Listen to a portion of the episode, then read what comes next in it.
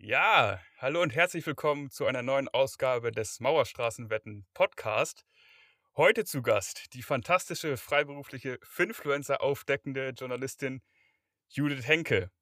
Bevor ich dich jetzt einmal oder Sie jetzt einmal persönlich begrüße, einmal die Frage: Soll ich Sie duzen, dich siezen oder diggern? Bitte duzen einfach. Bitte duzen, okay. Moin Judith, schön, dass du da bist. Wie geht's dir? Ja, mir geht's gut und selbst? Auch. Äh, ich bin sehr motiviert, hab Bock auf die Folge. Ähm, es, es wird lustig. Die Stammhörer wissen wahrscheinlich auch, wieso es bei externen Gästen immer lustig wird und freuen sich schon drauf. Äh, ja, schauen wir mal. Ich äh, habe ein bisschen die Hosen voll, aber habe mir zur Feier des Tages ein schönes MSW-T-Shirt angezogen und bin daher guter Dinge, dass wir heute einen guten Podcast auf die Beine stellen. Super. Dann äh, fragen, fangen wir mal direkt an mit der ersten Frage. Und zwar auch mit einem mit lieben Gruß an unseren Wasserknaben, den 0 PSP. Hast du heute genug getrunken? Ja, tatsächlich fast ein bisschen zu viel irgendwie. Sehr gut. Ja, ich, ich äh, vielleicht für dich zur, äh, zur Erklärung. Wir haben einen im Daily bei uns, der immer wieder fragt oder daran erinnert, dass wir genug trinken sollen, dass wir ja, uns immer hydrieren sollen. Und deswegen hat er bei uns den Flair bekommen, MS Wasserknabe. okay. ja. Ist aber auch wichtig. Ja, absolut, absolut. Ich meine, macht Kopfschmerzen, wenn man nicht genug trinkt. Gleichzeitig zu viel trinken sollte man natürlich auch nicht. Aber äh, in einem gesunden Rahmen sind wir da, glaube ich, alle unterwegs. Und zur Not hilft Bier oder Wein auch immer. Genau. Oder Kaffee. Oder Kaffee, auch wichtig, ja. Sehr gut. Nee, dann lass uns mal zu den, zu den äh, wirklich sinnhaften Fragen kommen. Ähm, da hat die Community wirklich einiges zusammengestellt. Äh, wir haben ein paar schöne normale Fragen. Zum Ende kommt dann noch mal eine Schnellfragerunde. Und äh, ich bin sehr gespannt, was du zu berichten hast. Ich meine, wir werden natürlich sprechen über die Finfluencer, wir werden über deutsche Aktien sprechen. Und in der Schnellfragerunde haben wir auch die eine oder andere lustige Frage für dich dabei. Und ich würde sagen, wir fangen einfach mal direkt mit der ersten an. Ähm, und zwar möchte ein, oder vielleicht nochmal ein Disclaimer vorweg. Äh, das sind alles Community-Fragen, es sind nicht meine Fragen.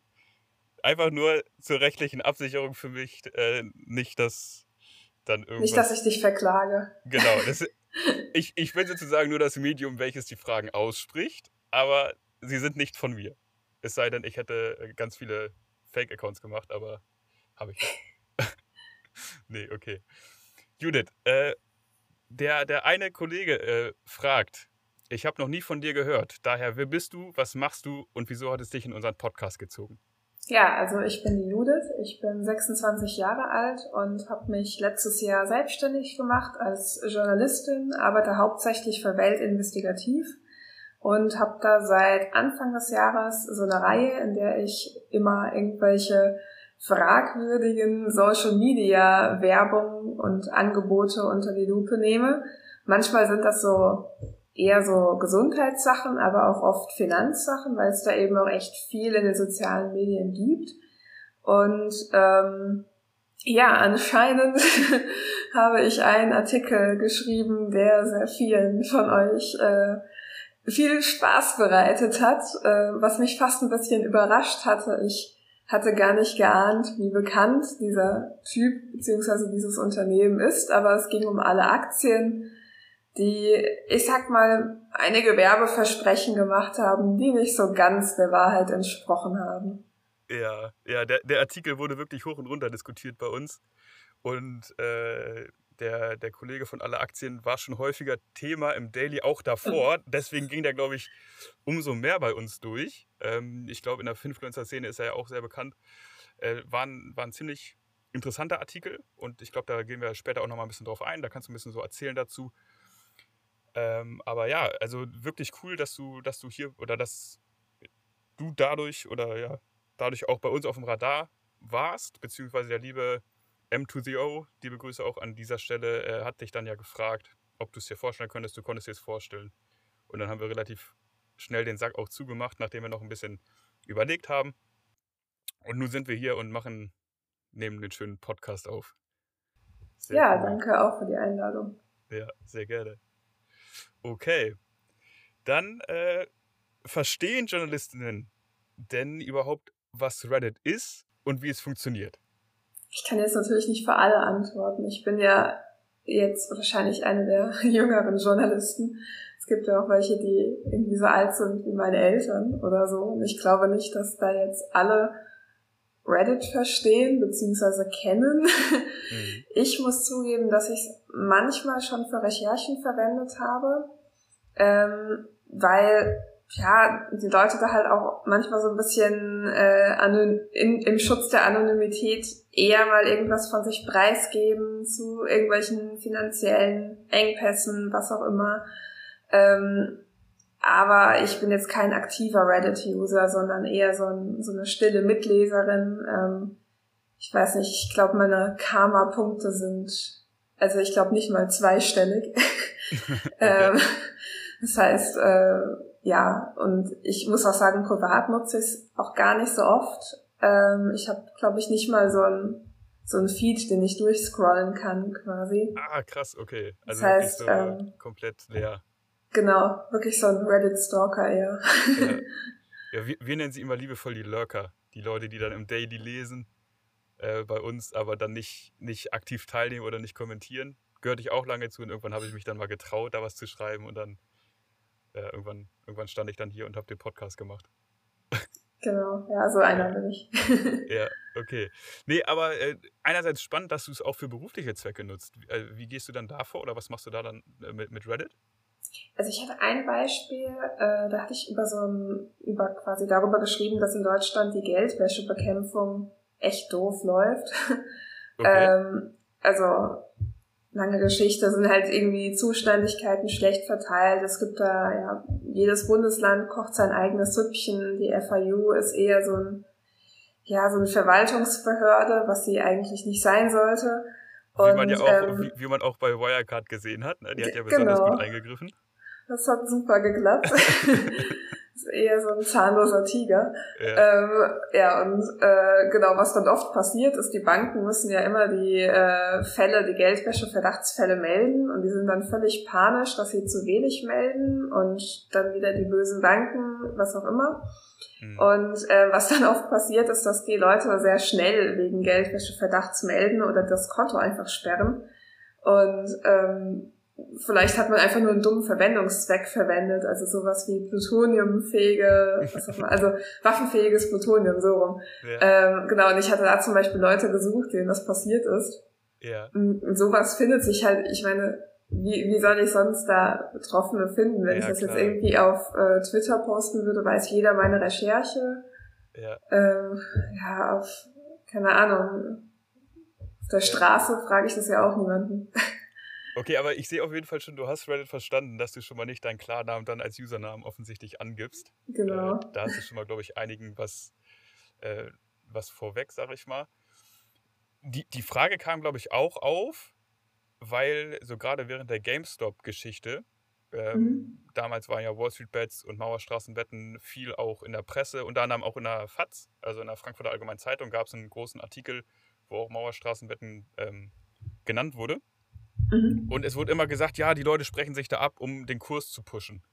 Was aber äh, faktisch falsch war. Das, das beruhte eben auf einer DD damals, als es noch nicht so ein, so ein Meme-Stock war, beziehungsweise noch nicht so, ein, so eine Verschwörungstheorie. Mhm.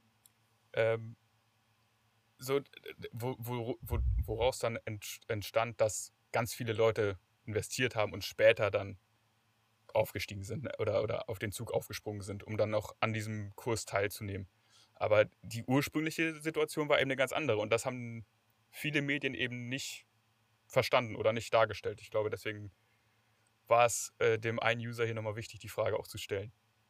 Ja, ich glaube, das war auch äh, damals einfach so eine wilde Situation, die sich niemand irgendwie vorstellen konnte. Und es ist eigentlich eher so verhaltensökonomisch interessant, was da passiert ist. Aber ja. anderes Thema, ja. Ja, auf jeden Fall. Okay. Äh, ich hatte gerade noch einen Gedanken. Achso, ja, hier bei den, bei den äh, Kollegen von Air Finanzen, da sind ja auch hin und wieder mal Stories, wie dann irgendwelche Konten eingefroren werden. Ich glaube, letztens hatte ich da was gelesen, ähm, dass jemand, also ein Russe, so hieß wie ein russischer Oligarch und deswegen sein Konto gesperrt wurde.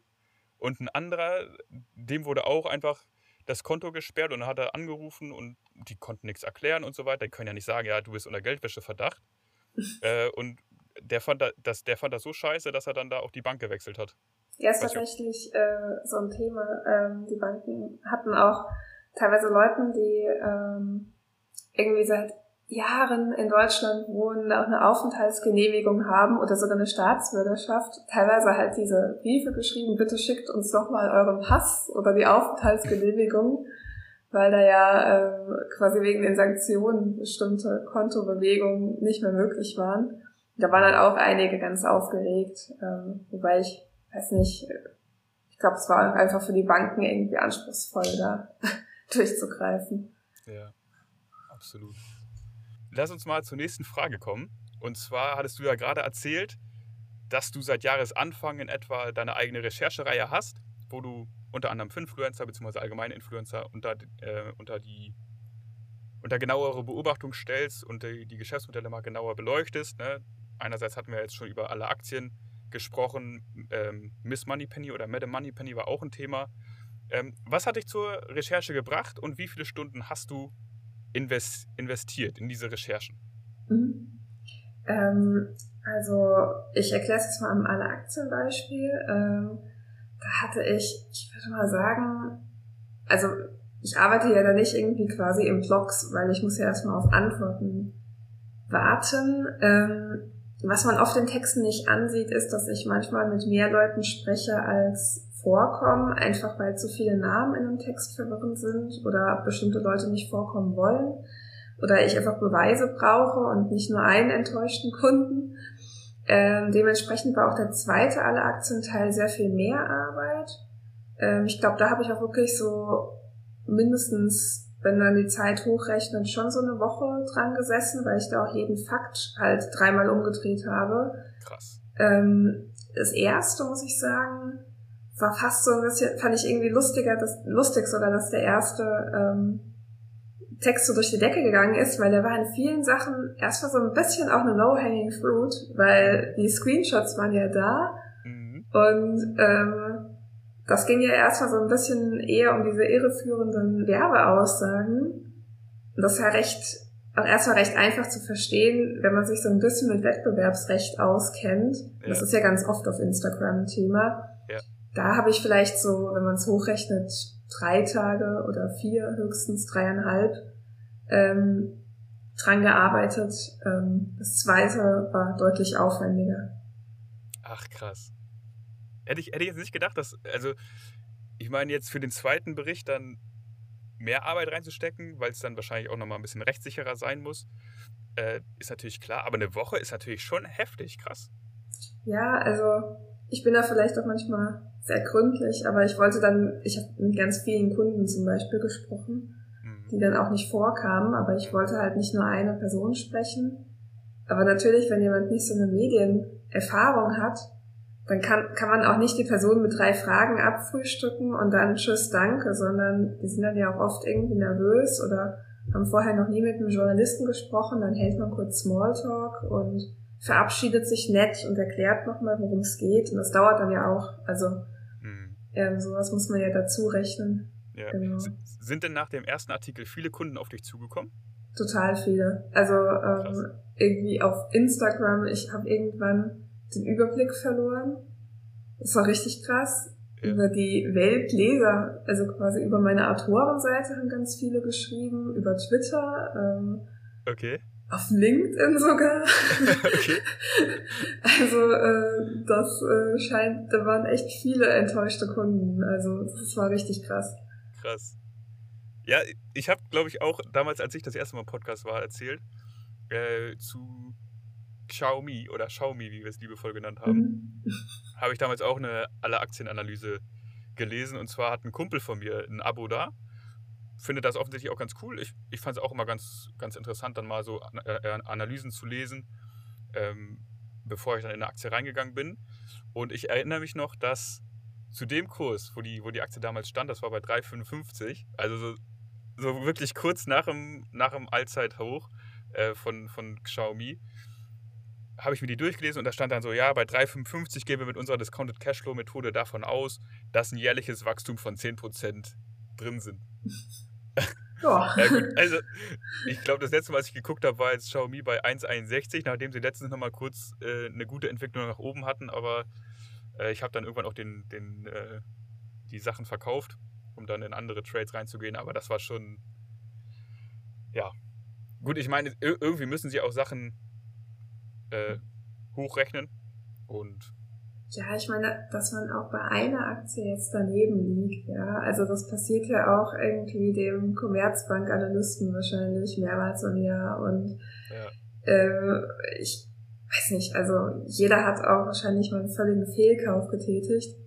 Aber wenn dann irgendwie so veraltete Zahlen, also oder irgendwie so in dieser China-Analyse dann steht, dass äh, es die, Chinesen kein Problem hätten, überwacht zu werden, das ist halt einfach grob falsch. Also. Mhm.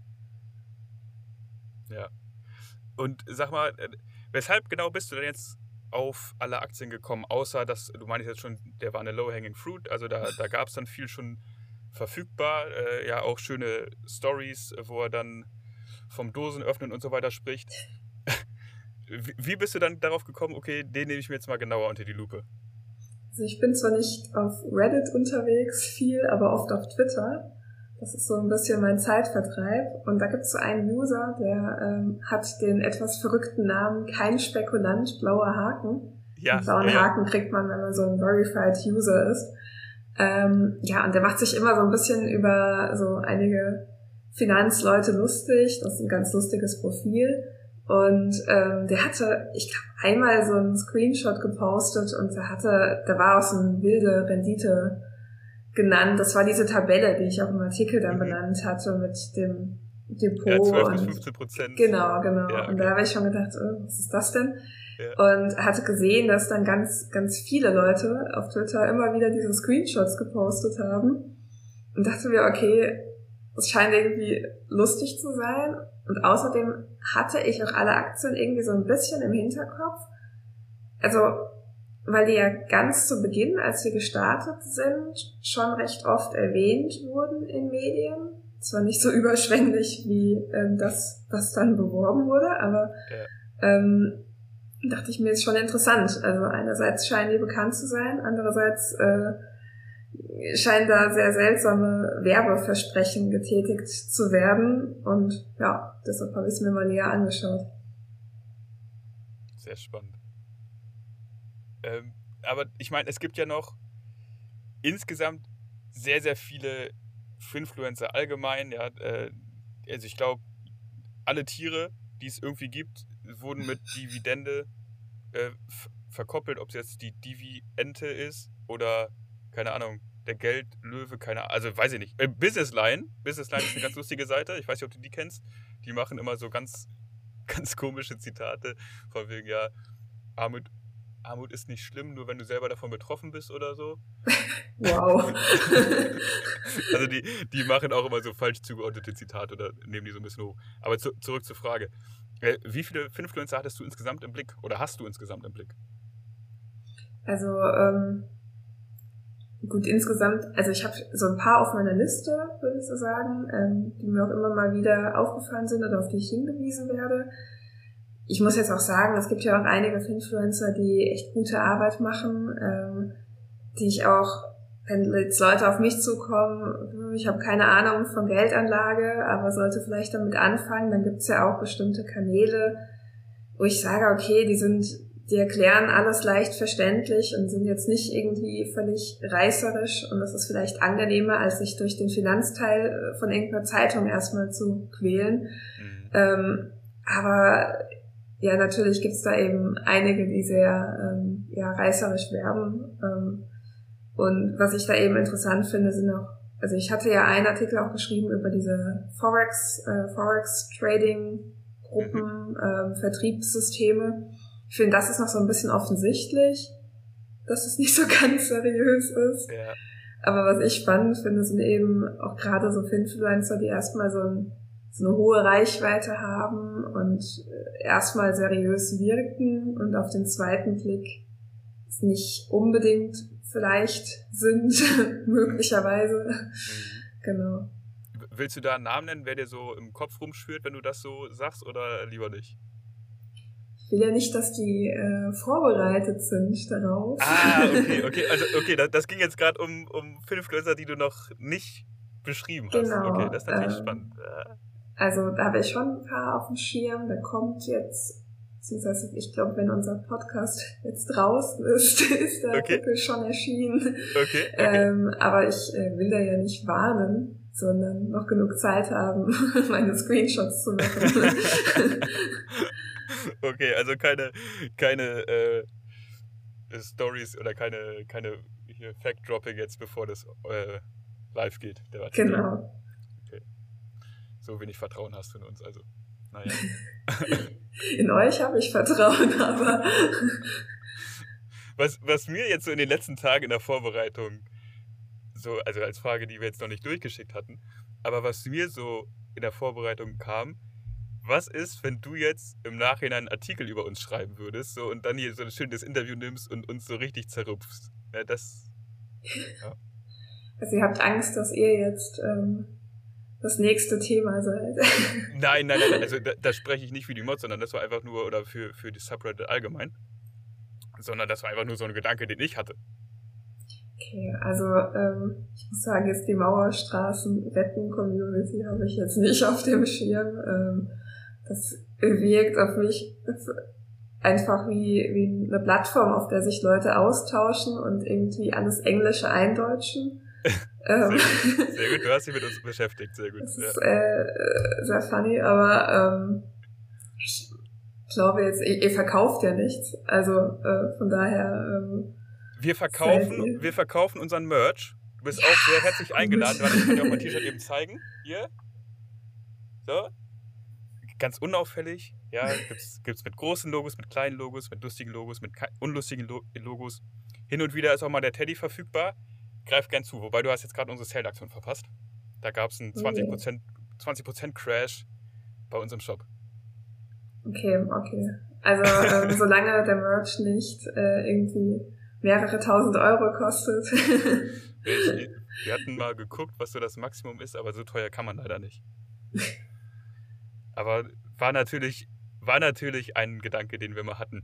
Weiß ich nicht, ob ich das aussprechen darf, aber hatten wir, ja müsst ihr so bewerben, irgendwie so aus echter Wolle von Alpakas, die irgendwo selten aufgezogen wurden.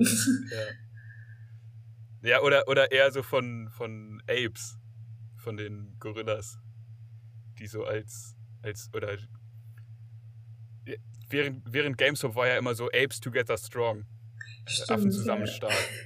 Ich glaube, das, das käme auch nochmal gut, auch wenn es natürlich, ja, also so Affenhaare finde ich jetzt irgendwie nicht so. Äh. ist, ist, das Fell oder sind das Haare? naja, hm. nun ja, anderes Thema, anderes Thema. Äh, wie siehst du denn insgesamt, beziehungsweise nochmal noch mal zurück, ähm, hast du in irgendeiner Form rechtliche Probleme schon mal wegen des Artikels jetzt über alle Aktien oder über andere ähm, Finfluencer oder andere Berichte, die du mal geschrieben hast, hast du da in irgendeiner Art mal rechtliche Probleme bekommen? Also ähm, ich passe sehr gut auf, dass ich keine kriege. äh, lieber prüfe ich nochmal irgendwas nach, auch wenn es mich dann irgendwie schon langweilt. Ähm, wir haben auch äh, natürlich äh, ein Team aus Juristen, die im Zweifelsfall auch nochmal auf den Text schauen können und sagen können, hm, mach das mal lieber nicht. Ähm, also wir sind da in dem Sinne, glaube ich, ganz gut aufgestellt. Ähm, ja, deshalb hatte ich bisher noch, noch zum Glück kein Problem. Okay, sehr gut. Hast du auch ähm, die Texte jetzt über die letzten Finfluencer dann auch nochmal durchs äh, juristische Referat bei euch geschickt? Oder bist du meistens so sicher, dass du sagst, ja, an, an sich ist da nichts drin, woran man, woran man mich jetzt festnageln könnte? Oder weshalb man mich festnageln könnte? Ja, also tatsächlich die, ähm, also ich würde jetzt nicht keinen bestimmten Text nennen, aber da sind einige Texte aus der Reihe natürlich nochmal geprüft worden. Mhm. Ähm, sicher ist sicher. Also, ja. genau. Wie siehst du allgemein so die, besorgniserregende Entwicklung, dass die Opportunisten auf Instagram ihre Nutzer mittlerweile nur noch als Zahlschweine unter dem Deckmantel der Aktienkultur ausbeuten.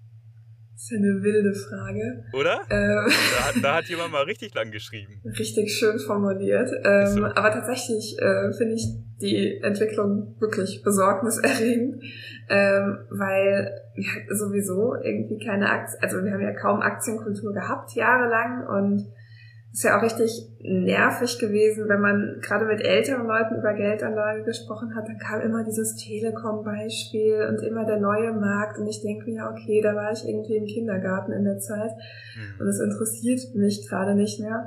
Ähm, und dann Aktien sind Teufelszeug und dann hat jeder nur sein Sparbuch gespart und es hat sich ja zum Glück geändert, aber halt nur so super langsam und dann finde ich es halt ärgerlich, wenn gerade jüngere Leute sich dazu entscheiden, jetzt sich so ein bisschen mit Geldanlage auseinanderzusetzen, sich dann halt informieren, den Leuten vertrauen und ähm, dann vielleicht irgendwie wegen einem Tipp, der eher aus Eigennutz gemacht wurde von dem Influencer, enttäuscht werden und mhm. vielleicht mehrere hundert Euro oder mehr verlieren und dann sagen, hm, okay, ich hatte jetzt so eine negative Erfahrung, ich spare jetzt doch lieber nur noch ja auf dem Sparbuch. Ja.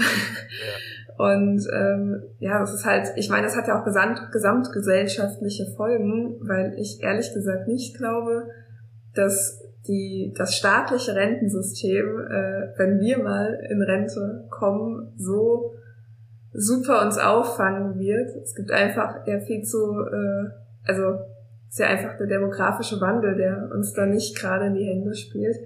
Ähm, deshalb ist es eigentlich super wichtig, dass die Leute privat vorsorgen, solange sie überhaupt das Geld haben, um das zu tun. Und dann ist es einfach wirklich mies, wenn man Börsenanfänger täuscht oder den zumindest höhere Gewinne vorgaukelt, als sie machen können. Und ja, deshalb ärgert mich das ehrlich gesagt persönlich super. Mhm. Ja, das, das sehe ich auch so. Ich meine, wir wissen alle, ähm, Aktien sind Teufelszeug und das Einzige, was kein Teufelszeug sind, sind äh, Knockout-Zertifikate und Faktor-Zertifikate oder andere, anderweitige Hebel. Ne? Also, wer, wer das anders sieht, der. Genau, auf jeden Fall. Forex Trading kommt in die Gruppe. ja, genau. genau. Ey, dazu wollte ich vorhin noch sagen. Das sind vor allem immer die gleichen Leute so, oder die gleichen Leute, die das machen und die auch darauf rauf, äh, reinfallen. Und ich denke mir immer so, Leute, es ist so offensichtlich. Wieso fallt ihr immer noch darauf rein? Es gibt so viele Dokumentationen dazu, ob jetzt von Steuerung F, ARD, sonst was. Ey, immer, ganz, ganz viel. Und die ja. Leute machen es trotzdem. Und ich denke mir so, Leute, ey, also echt, ihr seid echt nicht schlau. Es ist, es ist halt super ärgerlich. Aber ich, ich glaube, dass ich tatsächlich wurde ich mal von so einem ähm, Vertriebler auch mal angesprochen, da war ich noch mitten im Studium. Mhm. Und ich habe einfach mal aus Spaß mir dieses Gespräch angehört. Ja. Ähm, und die fangen dann halt an, so kompliziert absichtlich zu reden. Also, dass, glaube ich, viele Leute, die sich nicht auskennen, so eingelullt werden und dann denken, ah, das wird schon stimmen. Das ist, ich glaube, das ist so ein Trick, so ein, ja. ganz viele Fachwörter, dann versteht man mich nicht und dann ja. fallen die Leute auf mich rein, so nach dem Motto. Ja. Du, du bist auch bestimmt auch äh, Stammhörerin von unserem Podcast, oder nicht? Da wirst du ja bestimmt auch die Folge von Monchella mitbekommen haben, wo, wo er sozusagen den Staffelstab an mich übergeben hat als Moderator. Ne, wo er dann auch meinte, ja, hier, an sich müsste man sich mal wieder bei, einem, bei einer Bank reinsetzen und einfach mal so ein Verkaufsgespräch mitmachen und zuhören. Und dann einfach mal so dumme Fragen zurückstellen, wie kann ich irgendwie Krypto auch hebeln oder sonst was. Das ist eigentlich eine gute Idee. Ja. wenn ich, wenn ich selber Zeit hätte, würde ich es auch mal machen, glaube ich. Kommt mir gerade so als Idee. Aber. Ja, okay. Naja. Aber ich, ich finde es spannend, dass du auch schon äh, auf die schlechte Aktienkultur in Deutschland eingegangen bist. Ähm, darauf zielt auch die nächste Frage ab. Haben die Finfluencer aufgrund der schlechten Aktienkultur in Deutschland ein leichtes Spiel, um ihre Abo-Modelle an ihre Käufer zu bringen? Ja, also ich denke schon, tatsächlich, also ich kriege das in meinem Umfeld mit, äh, sind teilweise super kluge Menschen, auf die ich echt viel halte, die mir dann völlig gebrainwashed von ihrem Gespräch mit so einem Versicherungsmakler erzählen und irgendwie dann denken, man müsste mehrere Versicherungen gleichzeitig, die teilweise dieselben Sachen abdecken, abschließen oder ähm, die dann in völlig überteuerte Fonds investieren. Und ähm, das kriegst du auch teilweise dann gar nicht mehr raus, wenn ich dann sage, hm, informiert euch vielleicht nochmal, nö, nö, der hat es ja gelernt oder der. Mhm. Ja, toll. Ähm, und ich meine, das ist ja jetzt noch diese, diese altmodische Geschichte, Bankberatung, Versicherungsberatung. Aber es ist halt im Prinzip das, was jetzt so ein bisschen auch auf die Social Media ähm, Bubble übergreift quasi, ähm, dass da eben auch ähm, gewisse Finfluencer, natürlich nicht alle, ich will das immer mal wieder betonen, mhm. ähm, eben auch quasi unter so einem Deckmantel, ich bin der Experte, ich weiß, was gut für dich ist, dann zu Dingen raten, für die sie eigentliche Provisionen kassieren. Mhm. Was ja auch per se nicht schlimm ist. Ich meine, mit irgendwas will man ja sein Geld verdienen und Werbung kann ja auch nützlich sein, aber sie machen es halt auch oft nicht sonderlich transparent. Und ähm, ich frage mich auch ehrlich gesagt, wie man das halt lösen kann, weil, also es wird ja dann oft das Beispiel genannt, es braucht mehr Wirtschaftsunterricht in den Schulen. Aber ich frage mich halt, wie dieser Unterricht dann abläuft, weil ähm, ich kann mir auch da halt gut Lehrer vorstellen, die dann vor der Tafel stehen und irgendwie dann dieses, alle Unternehmen sind böse, alles, was ähm, quasi eher staatlich ist, ist gut. Also ich kann mir auch vorstellen, dass solche Unterrichtsstunden dann sich halt ja je nach Lehrer ergeben. Und ich frage mich echt, also wie man die Leute da besser informieren kann. Mhm. Vielleicht noch irgendwie, dass die Verbraucherzentralen ein bisschen mehr Geld kriegen, weil ich halt echt finde, dass die gute Arbeit machen und recht billig beraten und absolut. Ähm, glaube ich auch manchmal gar nicht bekannt ist, was die machen. Also ähm, dass man sich an die wenden kann. Ja. Aber, die überprüfen ja. ja zum Beispiel auch sämtliche Versicherungsverträge, wenn man genau. beispielsweise mal sowas abgeschlossen hat, ähm, wie jetzt von deinen Freunden, wo du das berichtet hast. Ja, die können damit auch dann zur Verbraucherzentrale gehen, das prüfen lassen und dann kriegen die eine Einschätzung von der Verbraucherzentrale, ob das, was sie da gekauft haben, gut ist und auch eine Empfehlung, was die Verbraucherzentrale Zentrale rät. Ja, das ist halt echt praktisch. Und auch so, äh, ja, so Vermögensanlageberatung ist da viel billiger. Also ohne, dass ich jetzt Werbung, ich bin nicht mit der Verbraucherzentrale irgendwie verbandelt. Das will ich betonen. Das ist jetzt wirklich einfach nur unabhängig, meine Einschätzung. Ja. Ja, was ich noch sagen möchte zu diesem, zu diesem Thema rund um die Schulen, sind zwei Gedanken. Das wird ja auch immer gesagt, ja, Steuern müssen wir schon in der Schule erzählen und Finanzen, Wirtschaft müssen wir schon in der Schule erzählen. Ich glaube, dass, also an sich ja, aber das wäre, glaube ich, als Schüler oder Schülerin trotzdem nur so ein Fach, wo man dann denkt, oh, das ist so langweilig, man, mhm. das ist doch erst in 20 Jahren relevant für mich. Und wo die Schüler dann auf Durchzug schalten wo du dann im Endeffekt genauso wenig mitnimmst, wie wenn du in Mathe in der achten Klasse, neunten Klasse den Zinseszinseffekt berechnest oder keine Ahnung, siebte Klasse, ja, was ja. weiß ich, wann das ist. Ja, das, das, das merken sich viele Leute nicht. Und selbst bei mir im Studium war es so, ja, Finanzen äh, hatte ich eine, eine sehr, sehr, oder habe ich sehr, sehr gut die Klausur geschrieben und äh, kam gut mit mit den Themen. Aber trotzdem übertragen auf mein Anlageverhalten habe ich es nicht. Ne? Also, also, nicht mal im Studium habe ich es geschissen bekommen, das zu übertragen sondern es kam dann erst, als dann so die, die allgemeine, äh, das allgemeine Interesse für den Finanzmarkt ja. kam. Es war tatsächlich bei mir, ähm, ich glaube, in der, in der allerersten Statistikvorlesung bei mir im VWL-Studium hatte der Dozent gefragt, wer weiß, was ETFs sind. Im VWL-Studium, ja. Mhm. Und es haben sich, ich würde mal sagen, 10% gemeldet. Und das sind ja jetzt Leute, die nicht desinteressiert sind an sich, ja. an solchen ja. Themen ist schon. Ja, was ich mich auch immer frage, ist, ob einfach so diese Aktienkultur, weil ich in meinem Freundeskreis nehme schon wahr, dass viele Leute investieren und habe eigentlich das Gefühl, es gibt zumindest in meinem Freundeskreis eine, eine gute Aktienkultur, auch wenn da trotzdem noch viele Leute bei sind, die sich irgendwie über sämtliche Strukturvertriebe beraten lassen. Ähm, ich frage mich immer, ob das einfach so eine krasse Bubble ist, dass man denkt, ja, viele Leute investieren schon in, in, in ETFs im Vergleich zu vor fünf Jahren oder zehn Jahren oder, also ich, ich kenne jetzt auch gar keine Zahl, wie so die, ähm, die Investmentzahlen sind oder die, die, prozentu die prozentuellen, die prozentualen Verteilungen, wie viele Leute investieren. äh, ja, da frage ich mich immer, ist das nur so eine Bubble oder ist das wirklich, dass es auch in der Bevölkerung besser wird? Ja, das frage ich mich. Also ich glaube, dass zumindest viele jetzt so, so ein bisschen so das Minimum gerade beginnen. So irgendwie Sparplan MSCI World oder so. Mhm. Ähm, ich glaube, das, das kommt schon so ein bisschen mehr auf, aber ich merke das auch, dass das äh, klar jetzt meine ähm, Uni-Bubble ein Thema ist. Mhm. Ähm, aber ja, wenn man halt schon mal irgendwie so Wirtschaftsfach studiert, ist es halt ja auch interessant. Aber mhm. ich dann auch mit Leuten außerhalb spreche und die sich, glaube ich, fragen, wovon ich rede. Ja. ich auch schnell wieder das Thema wechsle. Ja. Also ja, ich glaube, dass, wir das vielleicht auch manchmal überbewerten, äh, wie viele Leute da investieren. Voll. Ja, und ich meine, dann kann man sich auch über Instagram und Twitter sein Feed so zusammenstellen, dass er auf seine Interessen passt. Ne? Dann ja. bekommst du da noch mehr so diese, diese Echokammer, sag ich mal, dann bekommst du da lustige Memes angezeigt, die irgendwie mit äh, Wirtschaft und Consulting und Finance und sonst was zu tun haben. Ähm, und dann kann man das wahrscheinlich schon ein bisschen doll hoch priorisieren bei sich intern oder in, in seiner eigenen Bubble, dass man denkt, jo, wenn das bei mir so ist, dann ist es bei allen anderen auch so. Ja, das stimmt. Das ja. Wer ist denn deiner Meinung nach der Klaas Relotius der Finanzinfluencer-Szene?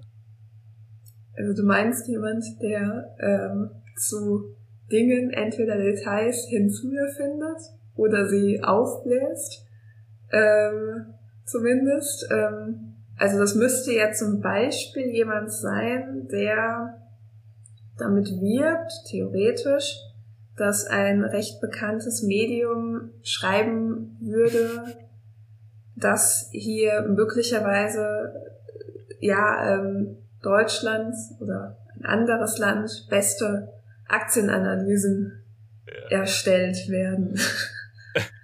ihr, ihr könnt gar nicht vorstellen, wie, so, wie doll ich mich gerade zusammenreißen muss, hier nicht loszulachen. ja, es ist schon sehr. Okay, es ist äh, eine sehr gute Antwort schon mal, ja.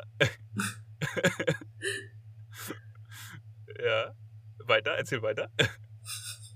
das waren jetzt nur so Fragen, die ich gestellt habe. Also, ja, also, ich meine, vielleicht für die, die ein bisschen zu jung sind, um Klaas Relotius zu kennen, ich glaube, das war so 2018 oder so, ne, oder 2019, dass er da so ein paar oder ein aufstrebender Star im Journalistenhimmel war, ähm, sehr gute Artikel geschrieben hat, die sämtliche Preise gewonnen haben, glaube ich auch, ne?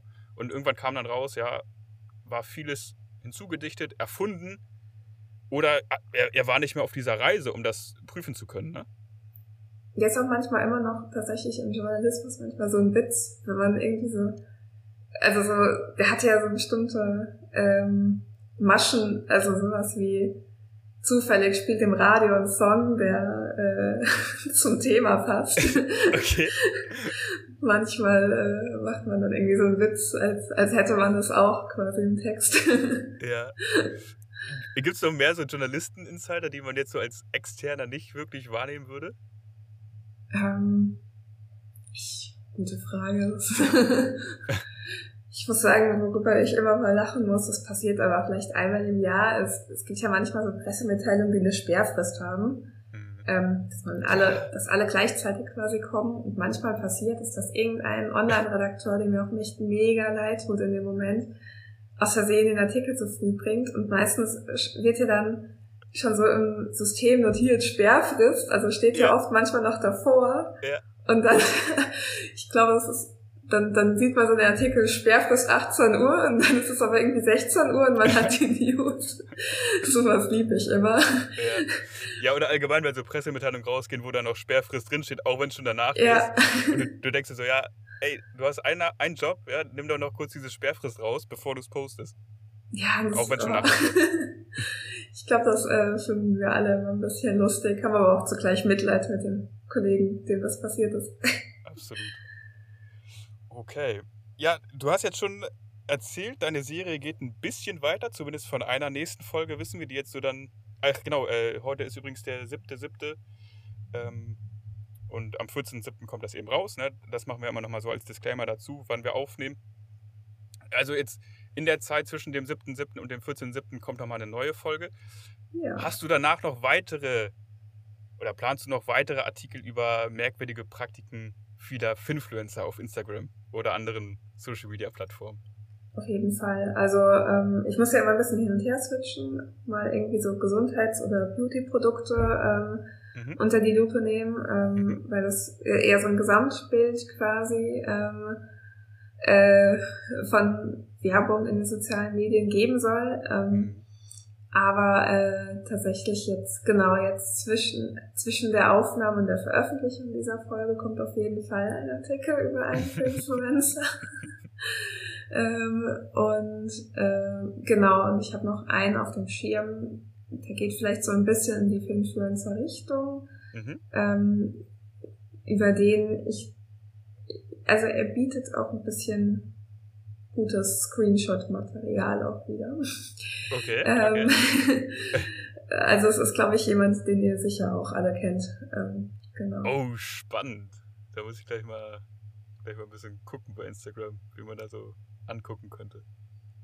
Aber hier den, den kein Spekulanten, den du vorher einmal erzählt hast, kein Spekulant, blauer Haken, äh, der wurde auch schon mal oder wird häufiger bei uns auch genannt und ich glaube, über den kam dann auch ähm, der andere Finfluencer sozusagen bei uns häufiger ins Gespräch, weil sich viele Leute auch über ihn lustig gemacht haben, gemeinsam mit dem kein Spekulant.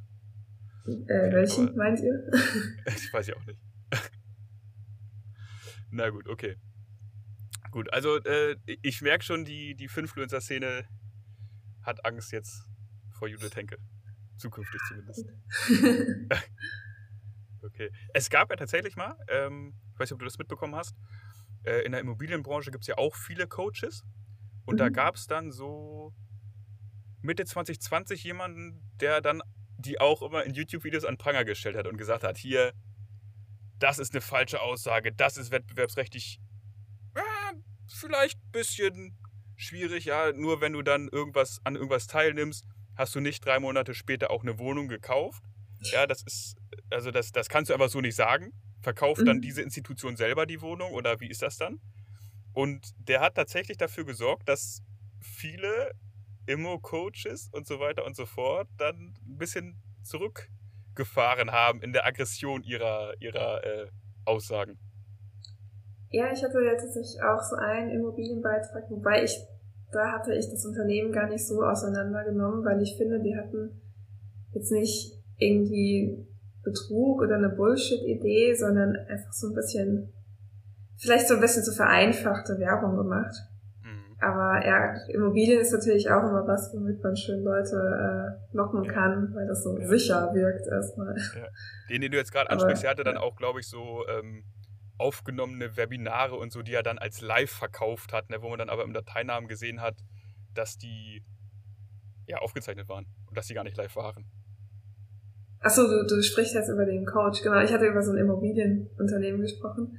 Ja, genau, ja, genau, den, genau. genau. Den, äh, ich hatte auch einmal so einen Coach, genau, in meinem Artikel, der, ähm, ja genau, der, der hat, glaube ich, manchmal so getan, als wäre ein Webinar live. Es war aber nicht live. Aber der hatte diese typische Affiliate-Marketing-Masche. Ja, ja, ja, genau so war das, ja. Schrecklich. Ja. Okay. Willst du allgemein zu den Finfluencern noch irgendwas loswerden? Haben wir da irgendwie ein Thema ausgelassen? Hast du doch nicht genug erzählt?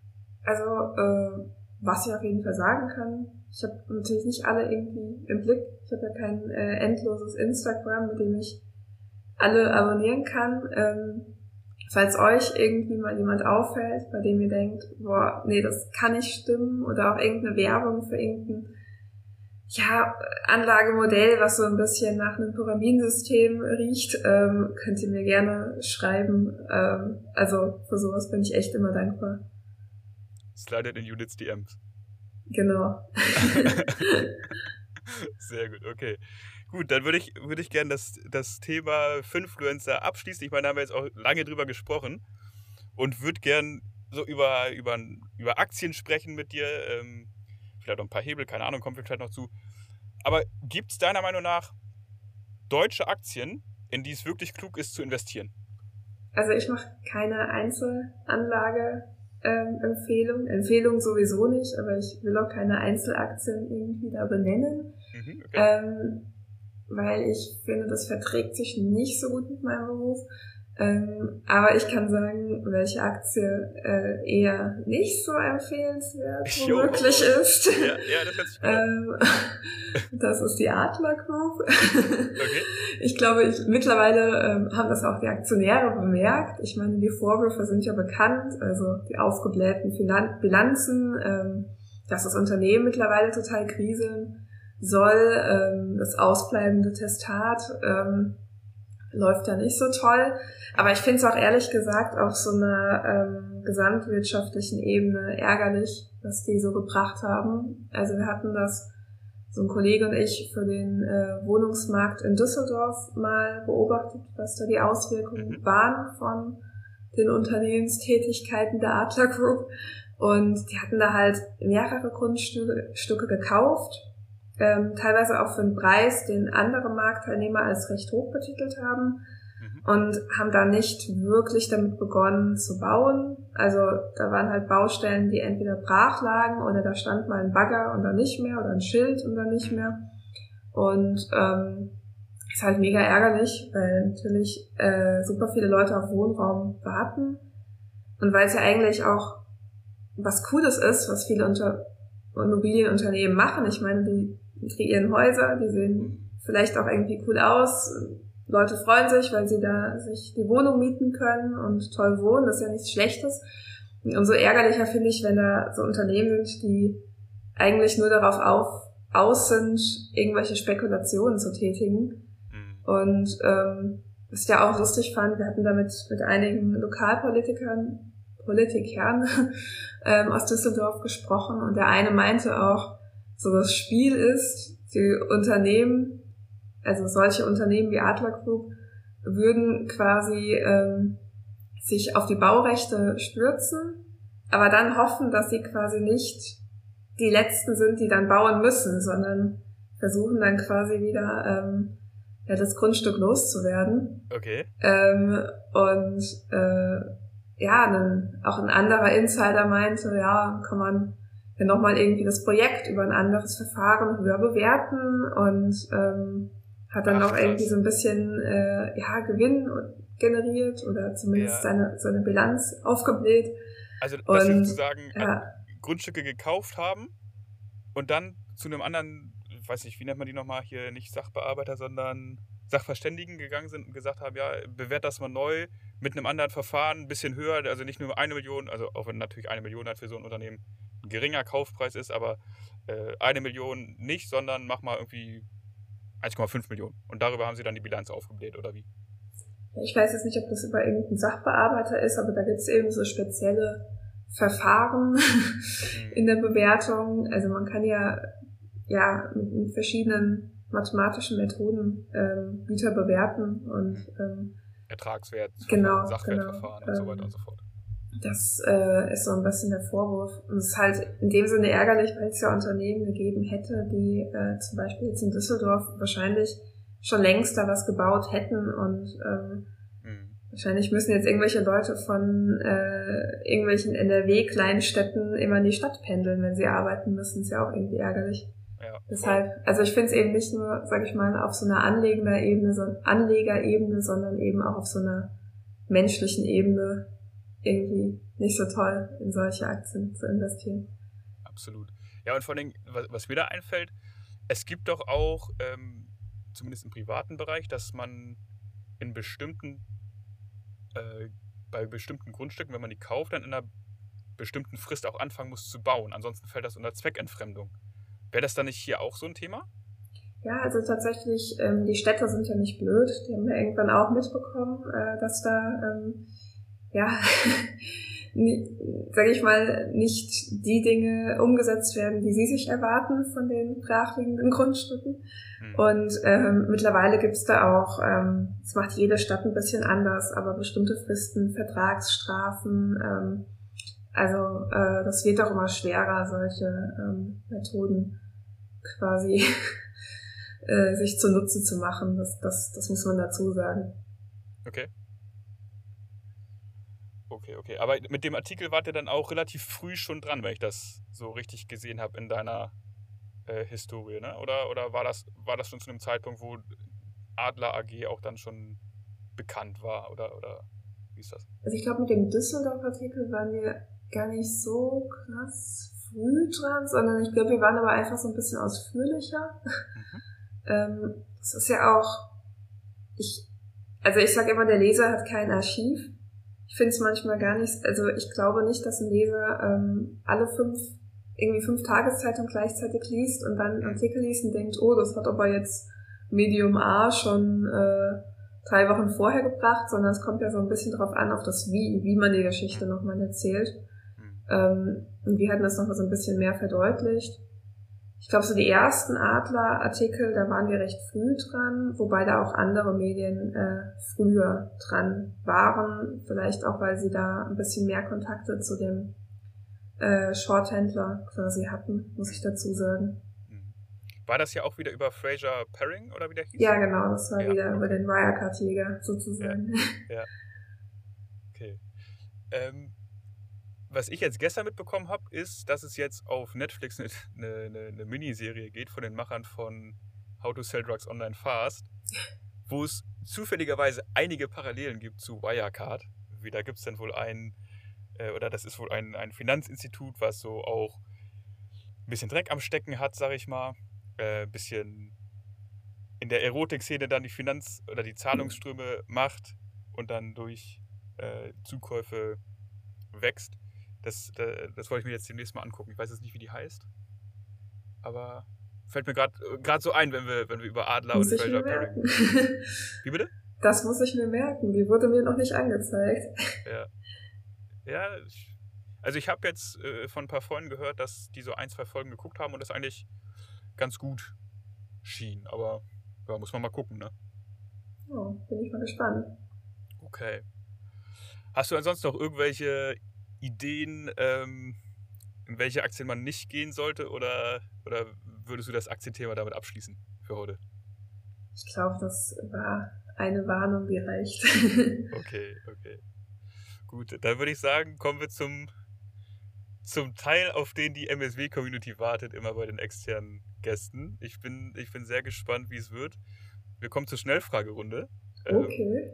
Ähm, die Schnellfragerunde zeichnet sich dadurch aus, dass wir ein paar, also wir haben ja jetzt ein paar fachliche Fragen gehabt und jetzt kommen eher so die Meme-Fragen oder die Fragen, die vielleicht nicht ganz so ernst zu nehmen sind, ähm, wo du dann natürlich auch länger darauf antworten kannst, aber es ist eben auch eine Schnellfragerunde, also kannst dich gern kurz halten, aber bei ein paar Sachen kannst du vielleicht auch ein bisschen ausholen, je nachdem, wie du magst. Okay. Sauber. Dann äh, lass uns mal direkt loslegen mit einer Überraschungsfrage dazu die mir kurz vor dem Podcast noch eingefallen ist. Kommst du zum Community-Treffen nach Nürnberg am 30.07.? Oh, das ist ja ein Überfall hier. ähm, kann ich nicht ad hoc sagen, aber. okay. Gut, dann äh, nehme ich mal als Ja. Wie sieht denn deine persönliche Anlagestrategie aus? Und was hast du so im Depot? Also ähm, während der tatsächlich 2020, als so die Pandemie am Laufen war, man hatte eh nichts Besseres zu tun und dann habe ich noch meine Bachelorarbeit geschrieben und eh so ein bisschen viel Zeit zu Hause verbracht. Da hatte ich tatsächlich ziemlich so ein bisschen gezockt, würde ich sagen. Also so typisch irgendeine Einzelaktie gekauft und nach so ein paar Tagen wieder verkauft, je nach äh, Nachrichtenlage oder Kurs. Das hat mir irgendwie Spaß gemacht. Ähm, tatsächlich mittlerweile ähm, bin ich davon weg, obwohl das sehr lehrreich war und bin so ein sturer ETF-Besparer geworden. Okay. ähm, ziemlich langweilig. Also ja. halt so die, die Standard-ETFs und dann so ein paar Themen-ETFs habe ich auch noch drin, also so im Halbleiterbereich oder ähm, so einen, der ähm, quasi vietnamesische Unternehmen abdeckt, weil ich oh, da okay, persönlich ja. glaube, weil ja China so ein bisschen, also wir sind ja nicht mehr unser klassisches Billigproduktionsland, ähm, was sie ja sehr lange waren. Es äh, gibt quasi ja jetzt andere Länder, die sich da so ein bisschen anbieten. Und die auch ein hohes Wachstum haben. Und da habe ich so ein bisschen gesehen, dass, dass eben Vietnam in den letzten Jahren sehr stark wirtschaftlich gewachsen ist, da immer mehr Leute so ein bisschen aufrücken sozial. Hatte gedacht, ja, okay. Also es sind manchmal so kleine Spekulationen, also nicht Spekulationen, aber so kleine Vermutungen von mir, mhm. die ich aber jetzt, also da, da stecke ich dann auch nicht super viel rein. Das, das meiste ist in so Langweiler-ETFs drin. Ja, okay. Man kennt es, das, das macht ja der ein oder andere Mod hier bei uns auch. Insofern, äh, ja, so sei es. Ne? Aber äh, hast du bei GME mitgezockt, wenn du sagst, du hast so 2020 auch ein bisschen, bisschen rumgezockt, oder? Das habe ich, das ist ganz traurig. Das habe ich echt zu spät mitbekommen. Okay. Ähm, und hatte dann von anderen Menschen ständig äh, ja irgendwie erzählt bekommen, wie es da weitergeht und dachte mir, hm, na toll. Ja. Aber ich, ich fand es sehr lustig zu beobachten. Okay, also warst nicht dabei? Nee. Okay. Typisch wäre jetzt auch gewesen, ja, ich bin zu spät eingestiegen bei schon auf dem Weg nach unten und habe dann noch. Nee, den Fehler habe ich nicht gemacht, zum ah, okay. klug, klug. Gut, äh, wirst du gezwungen, die Kommentare unter deinen Weltartikeln zu lesen und musst du dann eher lachen oder weinen? Also gezwungen werde ich schon mal nicht. ich lese die tatsächlich äh, in der Regel ähm, aus verschiedenen Gründen.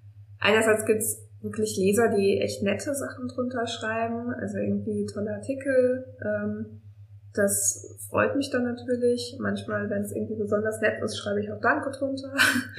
Ja. Top ähm, eBay ja gerne wieder. Genau. ja, also ähm, das ist das ist äh, das der erste Grund. Ähm, ja. Der zweite ist, dass äh, ich es erstmal auch nicht schlecht finde, wenn jemand sich mit meinem Artikel befasst und ihn kommentiert, auch wenn ich mit der Meinung jetzt nicht immer übereinstimme. Mhm. Ähm, aber es gibt noch den dritten Grund, dass ich auch schaue, und das ist mir, ich glaube, zweimal oder so passiert, wenn jetzt so ein Kommentar völlig unter der Gürtellinie ist, weil dann schreibe ich auch den äh, Social Kollegen, ähm, mhm den Community-Kollegen, nicht den Social-Kollegen, hey, mhm. Das ist ein seltsamer Kommentar, mach den bitte mal weg. Also es ja. geht ja. ja. Ähm, genau, aber ja, klar, da sind auch manchmal irgendwie Kommentare, denen ich nicht zustimmen würde, aber solange äh, da nichts äh, ja wirklich Verwerfliches steht, dann denkt halt jemand was anderes als ich. So what? Ja, also ja. ja. Ist dann eben Meinungsfreiheit, dass man es dann stehen lassen muss, ja. also, oder, mhm. oder was heißt muss, aber so, auch sollte, einfach, auch wenn es nicht gegen die Richtlinien verstößt. Genau. Ja, okay. Wer sind deine journalistischen Idole? Okay, das ist, ich finde es irgendwie so eine schwierige Frage. Ich hatte dann so ein bisschen überlegt und ähm, ich äh, bin ziemlicher Filmfan. Es gibt diesen Film über den Watergate-Skandal. Ähm, und der hatte mich damals, so als ich den zum ersten Mal gesehen habe, so ziemlich motiviert. Ähm, das waren ja diese beiden Journalisten von, äh, also Woodward und Bernstein, ähm, die da eben diesen Abhörskandal beziehungsweise eben diese, diesen Machtmissbrauch des damaligen ähm, Präsidenten offengelegt haben. Und ich finde, es ist klar, das wird auch so ein bisschen überhyped, deren Einfluss. Also da gab es ja mehrere Medienberichte, muss man sagen. Aber trotzdem so ein bisschen so ein Sinnbild dafür, wie Medien eben eine Kontrollfunktion haben können, ähm, Missstände offenlegen können und da eben so als vierte Gewalt agieren können. Und das hatte mich damals echt ziemlich motiviert, ähm, wobei ich die jetzt nicht als meine Vorbilder bezeichnen würde. Das sind vielleicht sogar eher irgendwie mhm. Kollegen, von denen ich mir was abschaue, die irgendwas super können. Und ja. genau. Und wie kam es dann, dass du jetzt aus der VWL, ich glaube, du hast erzählt, du hast ein VWL-Studium äh, gemacht oder zumindest eine mhm. Vorlesung gehabt, dass du daraus dann in, in den Journalismus gegangen bist?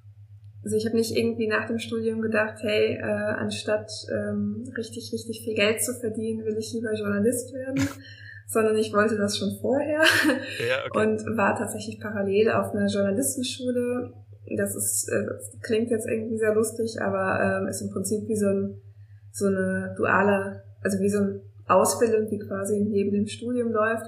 Mhm. Ähm, da ähm, lernt man im Prinzip so sein Handwerk, wie man recherchiert, schreibt, ähm, werden auch immer Texte, die man geschrieben hat, vor der ganzen Klasse besprochen und zerrissen. Ach krass. Härtet auch gut ab. Ja, okay, äh, okay. Genau. Und äh, das, das war so, also deshalb äh, wollte, also es war schon immer quasi mein Plan, äh, in den Journalismus zu gehen und nicht irgendwie äh, in die Forschung oder in irgendeine Behörde oder sonst irgendwas.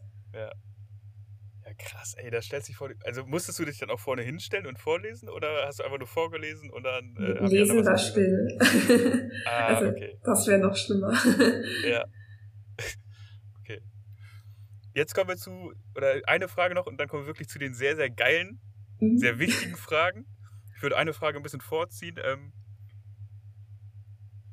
wenn du keine Journalistin ge geworden wärst, was würdest du dann machen? Also ich finde tatsächlich auch, also ich hatte ganz kurz überlegt, ob ich auch, ob ich äh, Jura studieren soll. Mhm. Ähm, und würde auch, glaube ich, so ein Job im Bereich Staatsanwaltschaft äh, spannend finden, weil man da eben auch so ein bisschen ermittelnd tätig ist. Mhm. Und ähm, ich muss auch sagen, ab und zu war ich in so Gerichtsverhandlungen als Zuschauerin und mhm. ich finde, manchmal haben die auch echt irgendwie so einen Entertainment-Faktor. Okay. Inwiefern? also, ähm, ja, also ähm, hat halt immer so einen Gesellschaftsquerschnitt und ja. ähm, das, also wir hatten ab und zu mal so aus Übungsgründen mit äh, quasi der Journalistenschulenklasse so Verhandlungen besucht in Köln. Und es war manchmal sehr, sehr funny, wenn dann irgendwer nicht zur Verhandlung erschienen ist. Und dann wurde beim Arzt angerufen währenddessen. Und ja, also ich glaube, es ist halt ein Job, der sich auch schön zwischen Büroarbeit und Präsenz irgendwo abwechselt ähm, von daher, das könnte ich mir auch vorstellen, bin aber sehr froh, dass ich äh, mich nicht für dieses Jurastudium entschieden habe. Ja, das glaube ich. ja. Aber ich, ich glaube, die Staatsanwaltschaft NRW, die sucht auch noch händeringend nach Leuten, die dann sich im Cum-Ex-Skandal ein bisschen verwirklichen können. Ich glaube, ich habe da mal gelesen, da sind 1300 Leute oder so äh, nur an dem Cum-Ex-Fall dran. Kann das sein? Oder war das was das anderes? Das weiß ich gar nicht auswendig, aber ja. ich kann mir schon vorstellen, dass da viele mit beschäftigt Voll. Ey, das ist echt ja. krass. Ja. Gut, dann jetzt, jetzt kommen die wirklich, wirklich wichtigen Fragen. Davor, da können wir alles vergessen. Ne? Aber jetzt. Jetzt wird es brisant. Jetzt wird es brisant, jetzt wird es spannend. Wie groß muss deiner Meinung nach der Hebel sein? Antwortet man nicht darauf am besten, dass die ähm, Technik beim Trading wichtiger ist? oh, okay, okay, okay. Ja, sehr gut. Ja, Okay, da hast du mich erwischt, ja.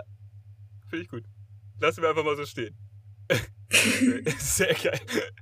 Stumpf, ja. Oh Mann. Okay, dann. Du wurdest in den Fragen zum Teil auch gesiezt. Ich bin sehr froh, dass ich dich nicht siezen musste. Beschreiben Sie, wie Sie sich den durchschnittlichen MSWler vorstellen. Ähm, ich würde mal schätzen zwischen äh, 20 und 35. Jahre ja. alt, ähm, ja. eher männlich, würde ich mal tippen. Ähm, ich würde sagen, vom Ausbildungsstand eher überdurchschnittlich ausgebildet. Ähm, aber ich muss auch zugeben, ich glaube, einige waren während der Schulzeit vielleicht so ein bisschen der Außenseiter. Okay, wie, wie alle, kommst du jetzt auf einige. die, ja, wie kommst du auf die Charakterisierung oder die, das, das Profil? Ähm, also äh, männlich so ein bisschen vom Humor, also mhm. Mhm. so ein bisschen die Delivery von den Witzen ist ja auch ja. so ein bisschen kurz und also Frauen brauchen manchmal länger, bis sie irgendwie hm, was Witziges sagen. Also es dauert immer lang, länger, bis die, äh, bis quasi der Witz an sich kommt. Ja. Das liest man so ein bisschen im Schreibstil. Das Alter würde ich einfach tippen wegen ja dem Durchschnitt der Reddit-Nutzer, glaube ich. Ich glaube, dass da nicht so viele irgendwie über 40 sind, würde ich sagen. Ähm, gut ausgebildet, würde ich sagen, weil ja doch bei einigen, also bei vielen sehr tiefes Verständnis da ist für den Kapitalmarkt. Und das kriegt man, glaube ich, nicht, wenn man, ja, oder was heißt gut ausgebildet, vielleicht eher vom, vom IQ her eher überdurchschnittlich oder zumindest über normalen Stand. Ähm, weil ich glaube, dafür braucht man ja ein gewisses, einen gewissen Intellekt, um da Zusammenhänge zu verstehen wirtschaftlich.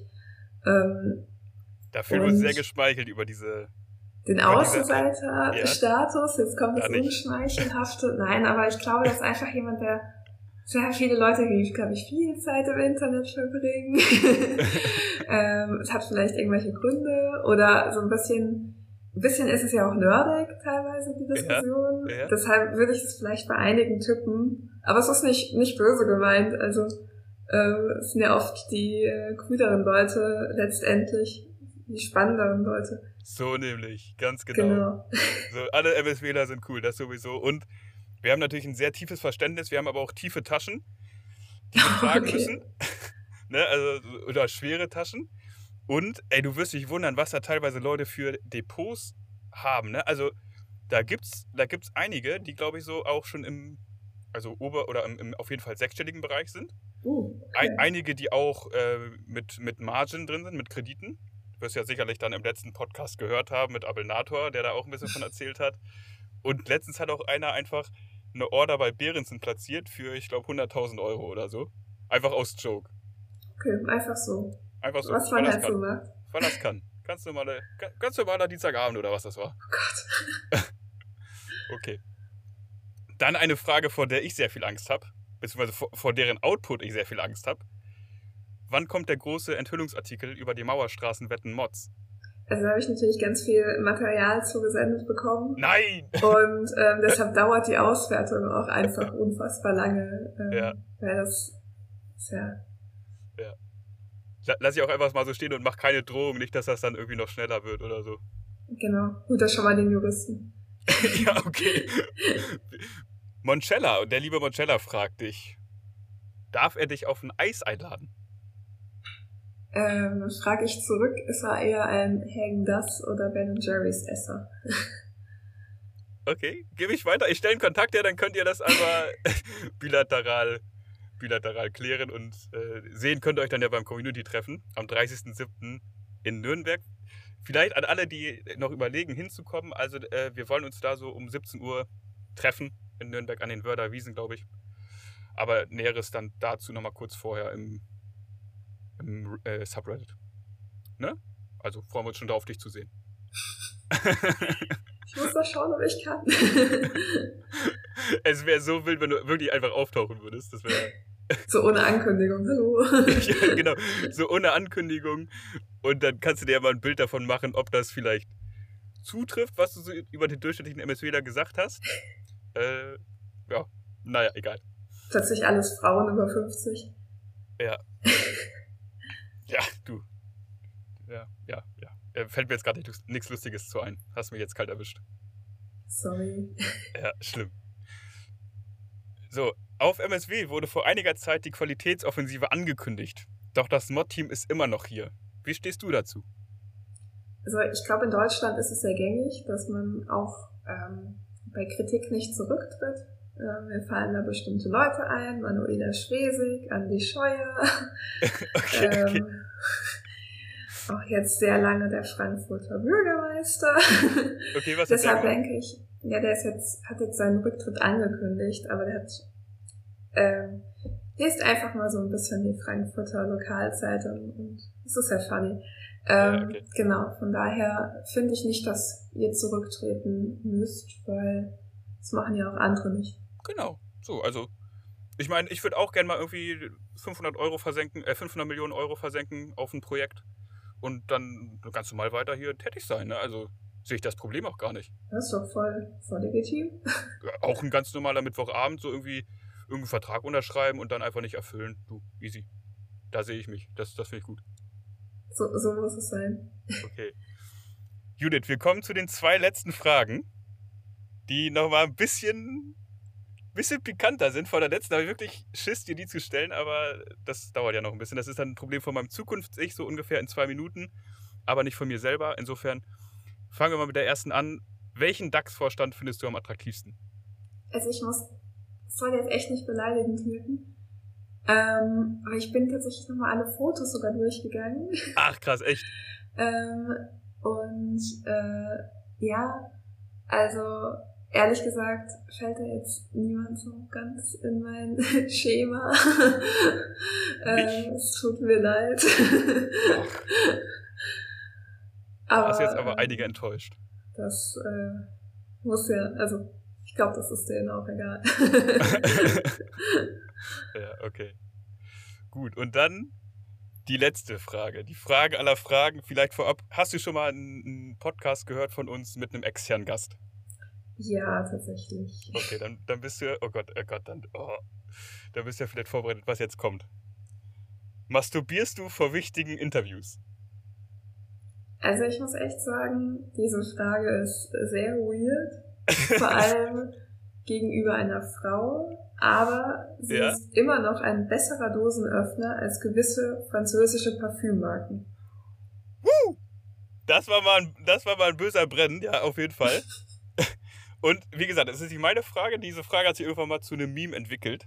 Aber ähm, ja, ich habe auch, ich muss, ich muss echt dazu sagen, ich habe einige, wirklich einige Mittagsspaziergänge dann oder einige Zeit drauf auch verbracht und, nachgedacht, ey, kann ich diese Frage stellen, kann ich diese Frage der Frau stellen? Ne? Und ich bin gerade echt erleichtert, dass du die so gut, so gut gekontert hast und äh, im Endeffekt ja eher uns hops genommen hast, als äh, dich selber oder als dass wir dich hops genommen haben. Ja, das finde ich, find ich gut. Kannst du beruhigt sein. Nicht gecancelt ja. worden. Ja, voll, voll. Okay. Gut, Judith. Dann, äh, ja, vielen Dank, dass du da warst. Möchtest du noch irgendwie irgendwas loswerden, bevor wir jetzt äh, uns verabschieden? Ja, erstmal auch Dankeschön. Und äh, ja, ich hoffe, ihr hattet Spaß. ich hatte auf jeden Fall mega Spaß hier beim, äh, bei der Aufnahme.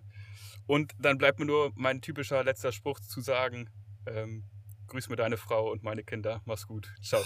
Alles klar.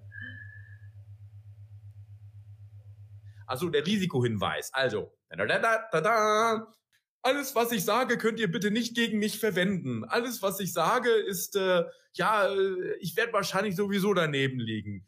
Trefft bitte eure eigenen falschen Entscheidungen. Und das Einzige, was ich euch hiermit erklärt habe heute im Tagesverlauf, ist, wie ihr weniger Rendite mit mehr Risiko generieren könnt. Herzlichen Glückwunsch und euch noch einen schönen Handelstag. Bis dann und ciao.